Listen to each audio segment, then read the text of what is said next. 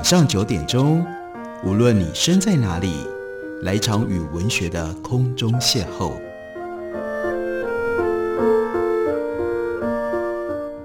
杨照谈书，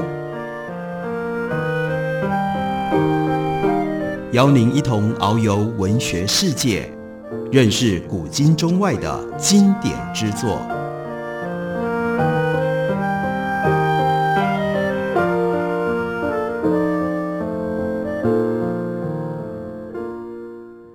各位听众朋友，大家好，欢迎收听杨照谈书。本节目以台北广播电台 FM 九三点一，每个星期一到星期五晚上九点为大家播出。我是杨照。今天要为大家介绍的这本书是国际川菜权威 （Fusha Dunlop），他所写的一本关于他如何学习川菜，如何在中国生活，一步一步的进入到中国烹饪这个非常特别领域的经验。这本书叫做《鱼翅与花椒》（Fusha Dunlop）。他是谁呢？他在英国的牛津长大，到剑桥大学取得了英国文学学士的学位，之后在伦敦亚非学院得到了中国研究硕士学位。不过，他的人生重大的转折，那是在一九九四年，他得到了英国文化学会奖学金补助，他到中国四川大学就读一年，就在这里，他接触到了。四川的烹饪，所以呢，他又进入到四川烹饪高等专科学校，接受了三个月的专业厨师训练。之后，他就用英文开始写关于中国菜、中国社会文化和吃之间的内容，各种不同的书。他出过《四川烹饪》《湘菜谱》，以及今天要为大家介绍的这一本《鱼翅与花椒》。那《鱼翅与花椒》是他对于那段时间，他住在四川，和四川人互动交往，其中一些有趣故事的记录。他说：“我早期在中国的那段时光当中，有件事让我真的很困扰，那就是我碰到的每一个人，对于所谓的西餐，都保持着极端鄙视的态度。情况是这样的，我总是毫无例外表现礼貌，还有外交礼仪，试着去看中国人对。”动物屠杀暴行的光明面，让自己适应他们对于，例如说软骨类、对于内脏的喜好，还强迫自己吃猪脑。但没有人，完全没有一个人，在中国准备好要用同样的礼貌对待我，因为只要西餐这个主题出现在对话当中，大家就会立刻讽刺地举出几个刻板印象，轻蔑地下定论。那就是说，西餐很单调，或者是西餐很简单了啊。他说，我的英国同胞习惯把中国菜视为一成不变的传统菜色，将这个地域辽阔国家里面多样化的地区性料理拆解成为无趣的套餐组合，春卷、咕咾肉、蛋炒饭，或者是把它贬低为没用的垃圾食物，还是黏糊糊的东西。同样的倒过来。中国人也把西餐当成是单一的无趣的菜系，他们不会想到，在意大利那不勒斯的人和在芬兰赫尔辛基的人吃的会不一样，也想不到阿尔巴尼亚人或者是巴黎人的饮食差异。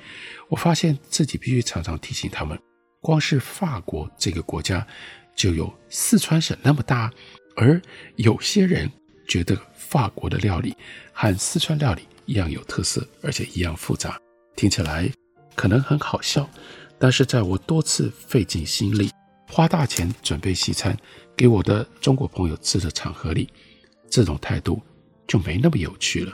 举例来说，我的一位老师有一次说服我，在他安排的一场聚会里准备一顿传统的英式晚餐，光是决定要做什么菜，这就已经是一大挑战，因为我心目当中的理想菜色。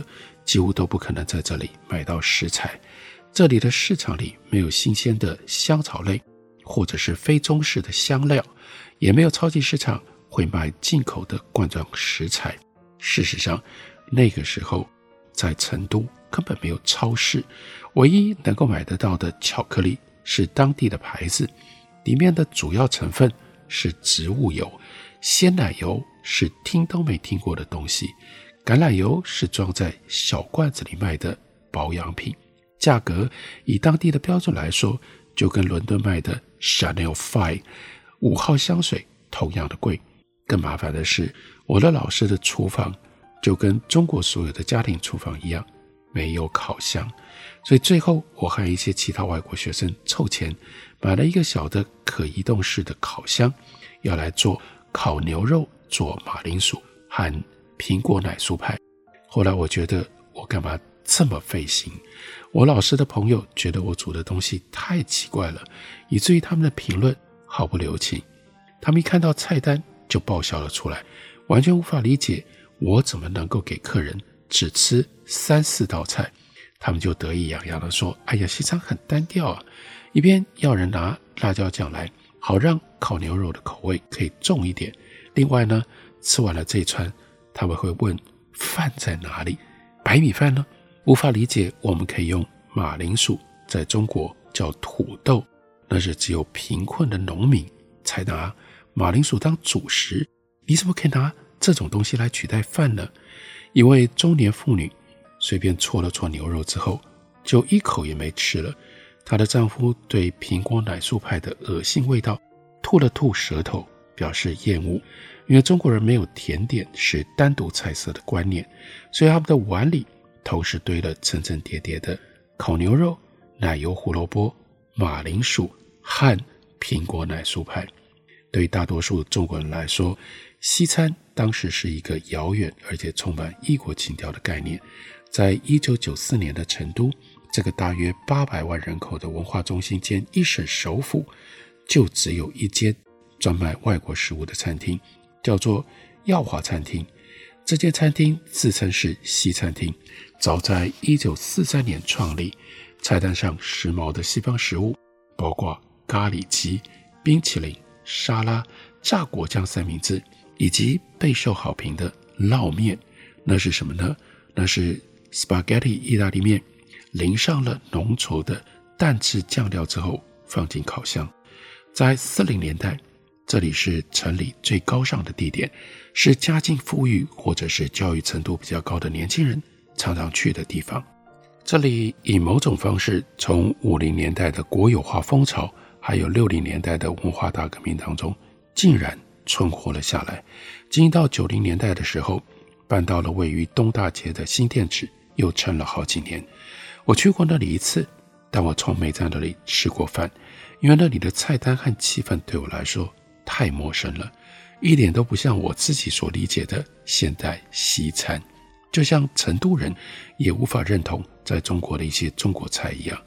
那个地方的装潢是那边的管理阶层所谓的西方流行尖端风格，墙上挂着刻意高调的雪茄烟和鸡尾酒杯裱框画。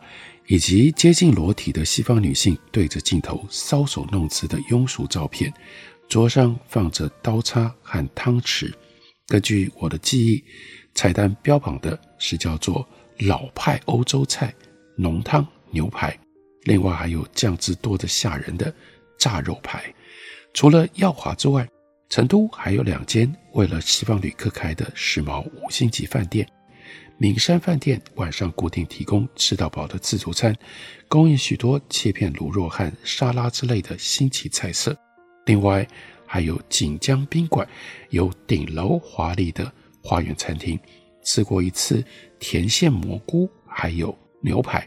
不过当时我们这些想家的外国人和背包客，只要偶尔在城里唯一一间给旅人的花园咖啡馆里去吃早餐，就已经很满足了。那里有卖配优格吃的综合干果香蕉薄饼，还会把塑胶袋包装的加工卤肉片当成鱼子酱或松露一样锁在玻璃柜里，因为那十二片吃起来像橡胶又没味道的 cheese，要价相当于在四川吃十碗面。除了外国商人跟学生会去的少数几家餐馆之外，这类美食。在外面是很难找到的。大学里最认真的学生会骑好几公里的脚踏车，到城的另外一头去买像海绵一样的法国面包，因为很软，和人造奶油，这样他们才不用吃这里的早餐。早餐是当然稀饭配油酥花生，还有辣腌菜。除此之外，我们也只能一直吃四川菜，别无选择。虽然天天吃川菜也不是那么难的事情，你大概会这样想，但我们的确会想念某些食物，比如说真正的巧克力。不过，我们最想吃的还是 cheese。我们会想象讨论，然后苦苦哀求任何从欧洲来看我们的人带一些 cheese 过来。他说：“我爸爸一直很讨厌 cheese，他根本不吃 cheese。要是你拿乳酪在他的鼻子底下挥动，他就会逃开。但是他曾经有过一次感人的壮举，他带了一整箱的乳酪来看我，那里面包括了各种 cheese。他在中国旅行了一个礼拜，才到达成都，所以这些 cheese 在旅程当中慢慢熟成，越来越臭。”我看到 cheese 的开心程度，跟我看到它不相上下。既然要吃到西餐，对我们来说很困难，对一般的成都居民来说，几乎就是完全不可能。饭店附设餐厅的价格，那是天文数字，没有一个领当地薪水的人能够负担得起。整个用餐环境对他们来说如此陌生，如此可怕。我有一次邀请一位四川朋友。到其中一间餐厅吃自助式晚餐的时候，发现他从来没有用过刀叉，完全不知道要怎么拿。有些我去过的中国宾馆，试着要讨好他们寥寥可数的外国旅客，所以就供应了西式早餐。他说：“我还记得女服务生把那些小盘子送来的时候，脸上奇怪的表情，因为盘子里就是放了两面都煎过的蛋，一个小碟子里。”放了一点炸过的薯条，还有几个蒸好的白馒头，另外是一杯杯的牛奶。他们把这些东西送来给我们的样子，好像是要把活生生的老鼠送到蛇嘴边一样，把奇怪讨厌而且不能吃的食物放到危险有威胁性的生物前面，只为了观察它会怎么做。我们就像是，我们是会死死的吐舌舔舔食物。还是像大蟒蛇一样整个吞下去。他说：“我认识的一位中国长者长辈啊，回忆自己去香港，居然拿到一颗软软的水煮蛋当早餐。他这样表达他当时的惊恐。他说：‘那里面还是生的耶！’十五年之后，他依旧心存怀疑。他就说：‘我连碰都没有碰。’福孝当路显然对于中西饮食。”彼此之间的巨大差距，在那个时代留下了非常深刻的印象，也记录在他的这一本《鱼翅与花椒》当中。我们休息一会儿，等我回来继续聊。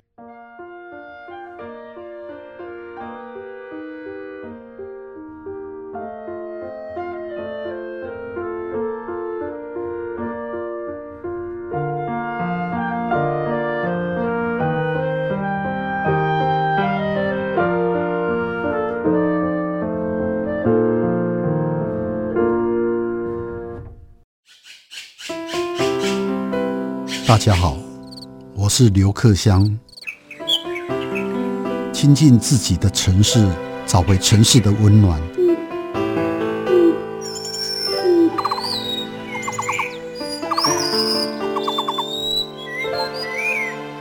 听见台北的声音，就在台北广播电台，FM 九三点一，AM 一一三四。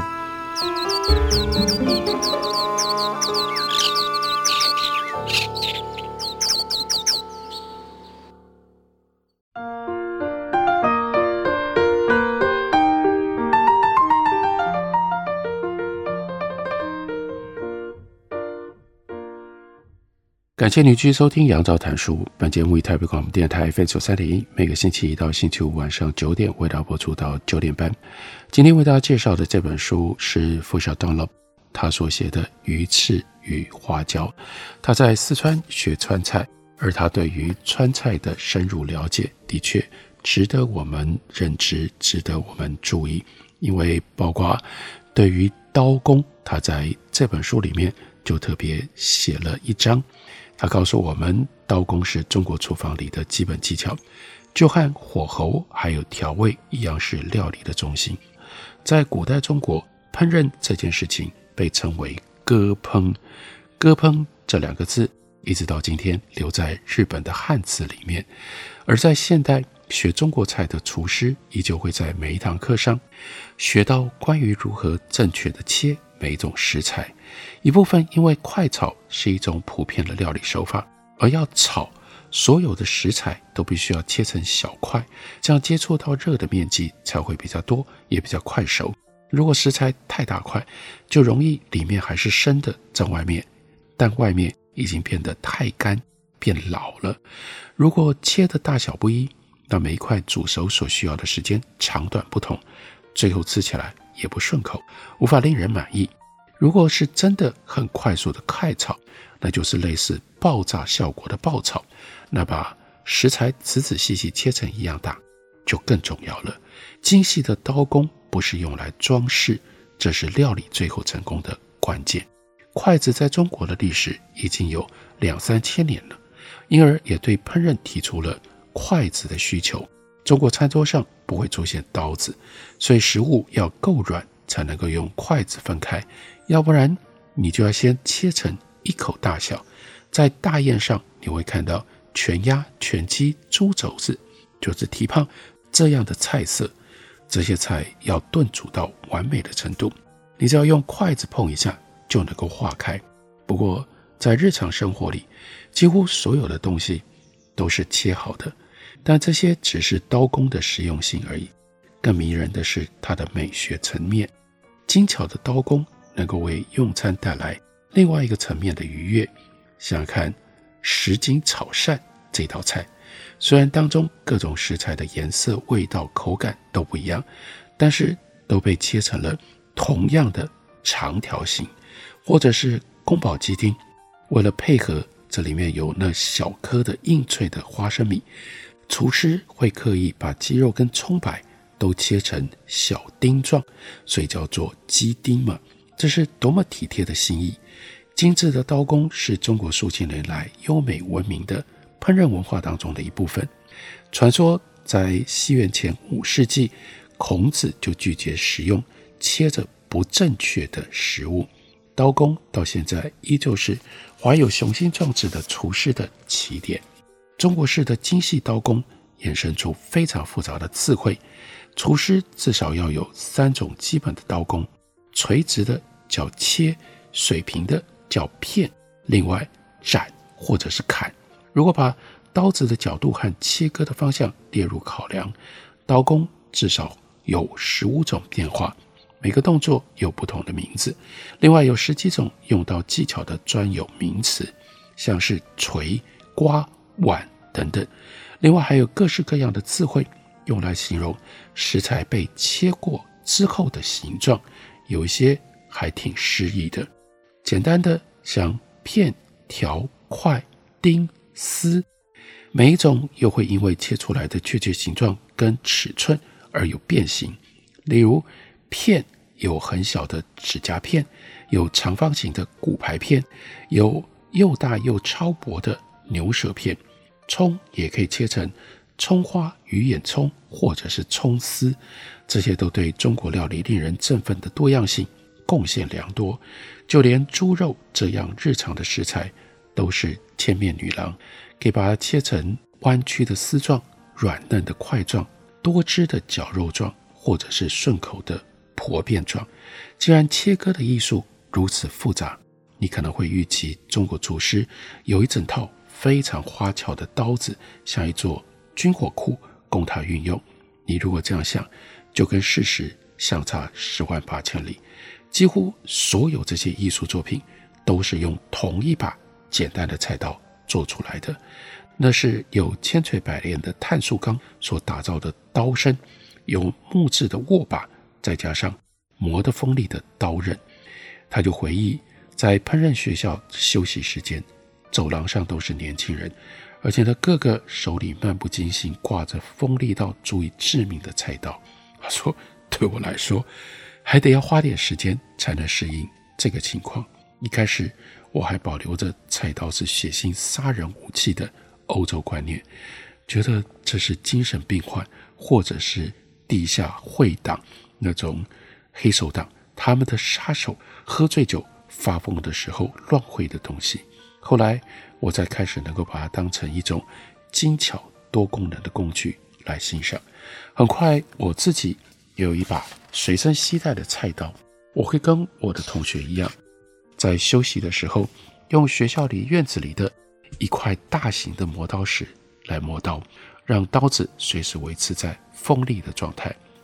和西方人一般的理解不一样，中国的菜刀不是屠夫用的切肉刀，当然也是有能切断猪肋骨或者把家禽切块的重菜刀，但日常的菜刀其实意外的轻巧灵活，能用来切的食物，小至青葱，大至肉块，不管是雄壮威武的厨子，一直到瘦弱的老太太，都可以使用。单单一把菜刀就无所不能，从切莲藕到削一片姜的皮都没问题。而通常中国厨房里也就只有这么一把刀。菜刀不只用来切菜，翻过来钝刀背可以用来锤肉，把肉敲成糊。纤维被敲断的肉糊做成肉丸子的时候，粘度会比较好，吃起来也比较顺口。虽然这样做很花时间。但能够制造出完美滑顺、让人齿颊留香的口感。握把因为经得起敲击，所以能够在盆里去敲碎花椒粒。刀身的平坦面能够在砧板上排带皮的姜，让姜的汁液进入到汤或者是卤子里。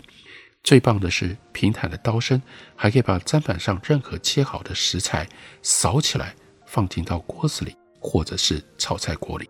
他说：“我的父母买给我的二十一岁生日礼物是一整套全锻造的法国名牌厨房刀具组。”他说：“但是现在我在伦敦的家里很少用得到，我的手工四川菜刀变成我不可或缺的烹饪工具，就像是我的护身符一样。我在成都街上的市场买到这一把刀，才几十块人民币而已，我已经用了好几年。”对它的宽度、重量、握把的确切形状、碳素钢刀身，它那种白蜡色泽，全都一清二楚。我喜欢把它握在手里，感觉它的光泽和重量。把我的手掌放在刀身的平面上，把它拿进我的胸前，它让我觉得自己是有能力的。这是工艺大师的工具，多样化的用途让人眼花缭乱。这把我的刀。需要细心照料，要用磨刀石磨得锋利，还要上油，避免锈蚀。我要在外面示范烹饪，或者到别人家里做菜的时候，就带我自己的菜刀。我会把它用布包好，再放在我的包包里。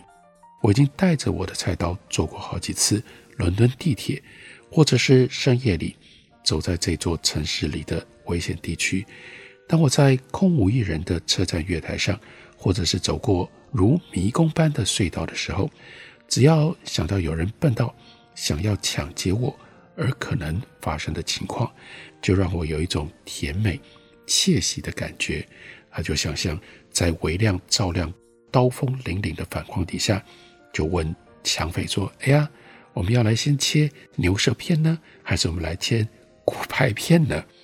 当然，菜刀不止对于那些想要伤害厨师的人来说有危险，对于厨师本人也很危险。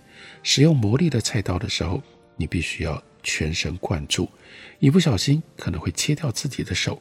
他就说：“我认识一个食指第一节断掉的年轻厨师，他只能够用包着绷带的剩下的手指工作。我在成都的头几个月，自己也差点出了一样的意外。当时我在切。”用来做圣诞布丁的一堆蜜饯，浸过糖浆的水果，让刀子又黏又难拉。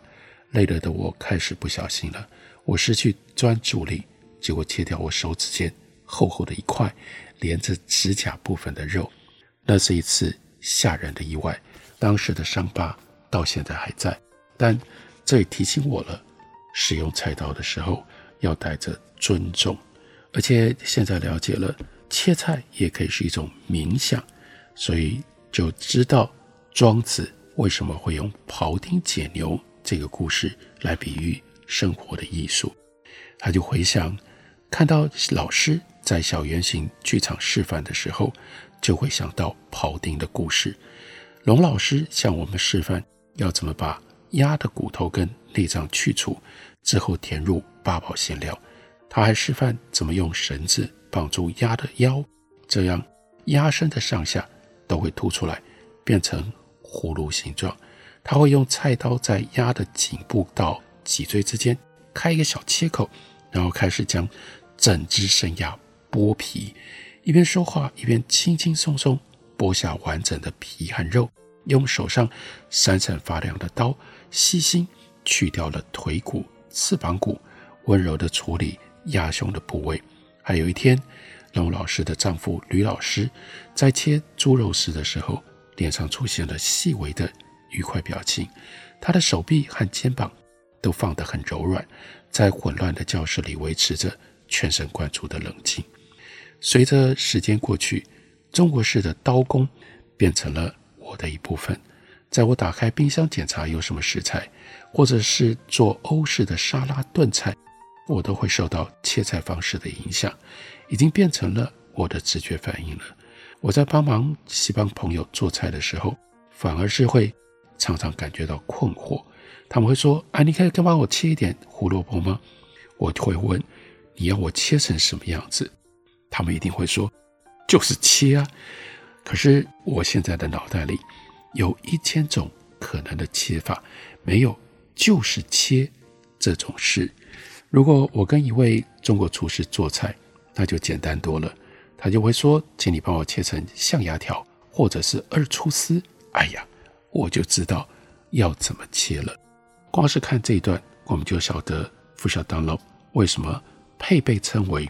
是国际川菜权威，因为他对于中国菜的认识跟理解，深入到他背后许多连我们可能都不是那么熟悉的道理。中国菜在准备食材的时候要怎么切，为什么要这样切，对他来说，他就必须要彻底的弄清楚，才能写成这样一本鱼刺与花椒的书，介绍给大家，推荐给大家。感谢您的收听，明天同一时间我们再会。